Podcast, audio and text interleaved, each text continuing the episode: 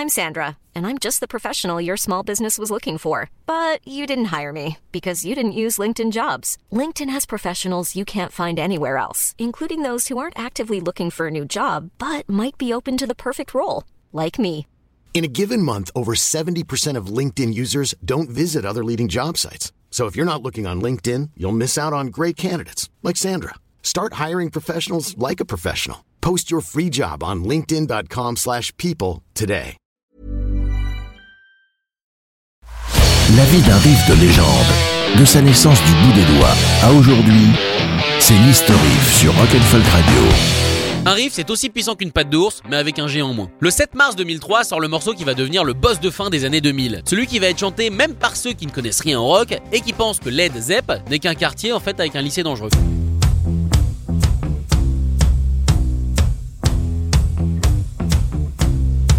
Oui, la basse fait Doom, mais le public fait peau. Problème de traduction sûrement.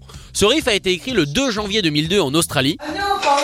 Bah si, encore, désolé. hein. Et plus précisément au Corner Hotel à Melbourne, un vieux pub, salle de concert du 19e siècle, où se côtoient la scène underground et les Mick Jagger, Libertines ou autres Queens of the Stone Age.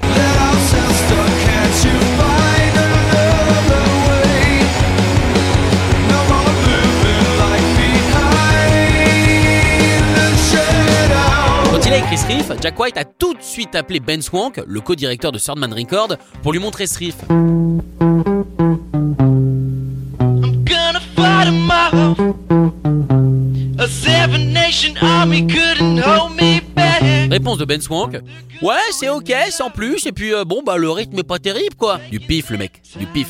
Jack White a alors décidé de le mettre de côté, juste au cas où on l'appellerait pour faire la bande originale d'un James Bond, avant de la ressortir pour Bibi, parce que clairement il n'avait ni le profil, ni les pas de danse de Tina Turner. Bon après ça se travaille, hein, c'est sûr. Sa petite expérience sans refrain, le nom de base de la chanson, est devenue un hymne, la chanson la plus populaire du 21e siècle. Elle a été élue chanson la plus reconnaissable de l'histoire de la musique.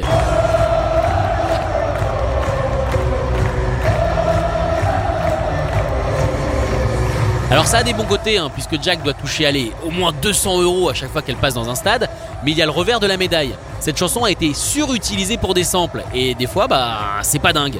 Comme sur le Gimme Me a Bottle de Pitbull.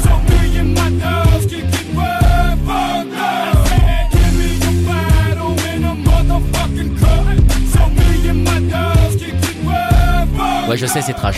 Mais c'est pas fini. Phantom Enka l'a récupéré pour le morceau The Massacre. Bien joué, gars. Bon nom, parce que ça colle totalement.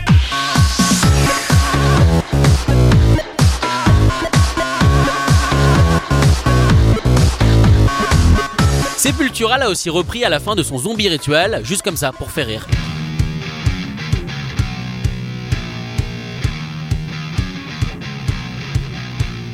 On retrouve aussi le morceau dans une ambiance moins Ah et plus Ah sur le Getting Kinda Boring de Lack of Afro.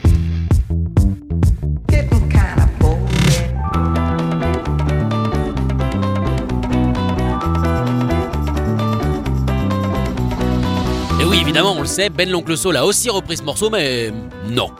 Juste non. Retrouvez l'History en podcast sur rock'n'folk.com.